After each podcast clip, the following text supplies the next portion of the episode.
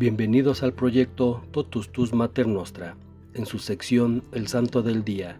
Hoy 17 de febrero celebramos a los siete santos fundadores de la Orden Siervos de María. En un periodo de dos años, de 1225 a 1227, siete jóvenes florentinos se asociaron a la Confraternidad de la Santísima Virgen, popularmente conocidos como los Alabadores. Era la época en que la próspera ciudad de Florencia estaba acosada por alborotos políticos y perturbada por la herejía de los cátaros. También era un tiempo de general relajación moral, aunque donde todavía se conservaban prácticas de devoción. Estos jóvenes miembros de las familias más importantes de la ciudad, desde su infancia se habían ocupado más de asuntos espirituales que de los temporales, y no habían tomado parte en las contiendas locales. No está bien claro si ya eran amigos antes de asociarse a los Laudesi pero en dicha confraternidad llegaron a estar íntimamente aliados. Cada día estos siete hombres se despegaban más del mundo y se entregaban más al servicio de la Santísima Virgen. El mayor de todos era Bonfiglio Monaldo, quien se convirtió en su jefe, y los otros eran Alexis Falconieri, Benedetto de Antella, Bartolomé Amidei, Ricovero Ugocione, Gerardino Sostenghi y Juan Bonayunta tenían por director espiritual a Santiago de Pogibonsi, que era capellán de los Laudesi, hombre de gran santidad y discernimiento espiritual. Todos ellos siguieron el llamado a una vida de renuncia y determinaron recurrir a Nuestra Señora en sus angustias. En la fiesta de la Asunción, cuando estaban absortos en la oración, vieron a la Virgen en una visión, y ella les inspiró el deseo de alejarse del mundo y de vivir en un lugar solitario solo para Dios. Pero hubo dificultades, porque aunque tres de ellos eran célibes, dos eran casados y dos habían quedado viudos, los cuales tenían impedimentos. Era necesario proveer convenientemente a los que de ellos dependían. Pero eso se arregló y con la aprobación del obispo se alejaron del mundo. Se fueron a una casa llamada La Carmarcia, fuera de las puertas de Florencia. 23 días después de haber recibido el llamado, su deseo era llevar una vida de penitencia y oración, pero en breve los continuos visitantes florentinos comenzaron a distraerlos, y así decidieron retirarse a las laderas desiertas y selváticas del monte Escenario, donde construyeron una sencilla iglesia y una ermita, en la que llevaban una vida de austeridades casi increíbles. A pesar de las dificultades para encontrarlos, los visitantes no dejaban de ir hasta los ermitaños y muchos deseaban unírseles, pero ellos se negaban a aceptar reclutas. Así continuaron viviendo por varios años hasta que los fueron a visitar su obispo Ardingo y el cardenal Castiglione, quien había oído hablar mucho acerca de su santidad. Quedó éste grandemente edificado, pero hizo una crítica adversa. Vuestra manera de vivir se asemeja demasiado a las de las criaturas selváticas de los bosques, por lo que concierne al cuidado del cuerpo. Os tratáis de un modo que linda con la barbarie y parecéis desear más morir al tiempo que vivir para la eternidad. Tened cuidado, el enemigo de las almas esconde a veces abajo la apariencia de un ángel de luz. Escuchad los consejos de vuestros superiores.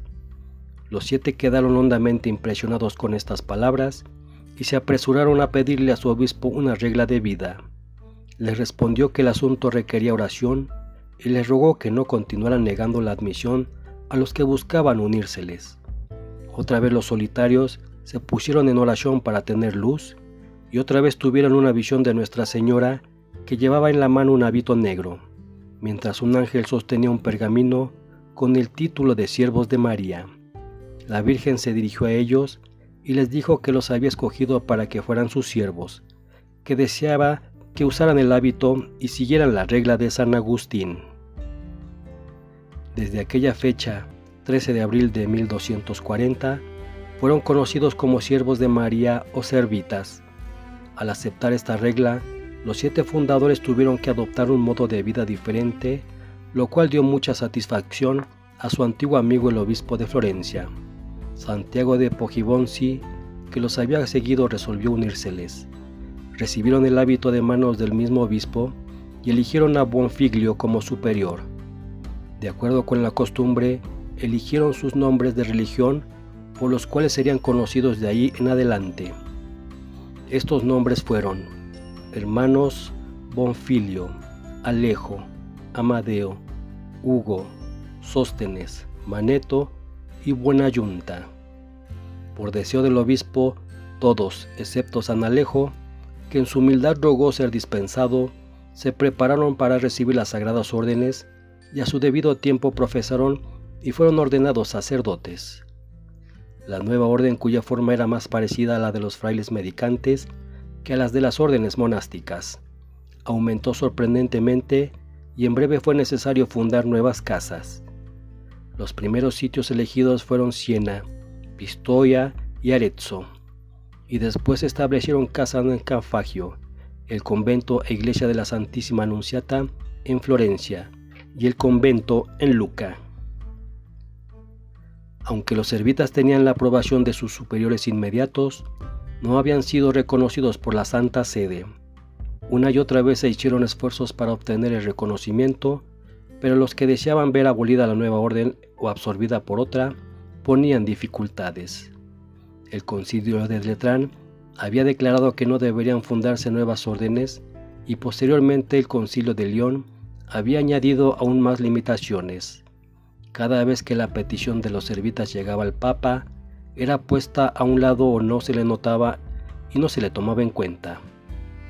Solo hasta 1259, la orden quedó prácticamente reconocida por Alejandro IV, y no fue sino hasta 1304, más de 60 años después de su fundación, cuando recibió la aprobación explícita y formal del Beato Benedicto XI.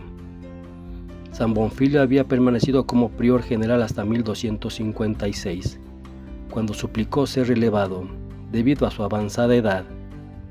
Tuvo una muerte muy hermosa en medio de todos sus hermanos.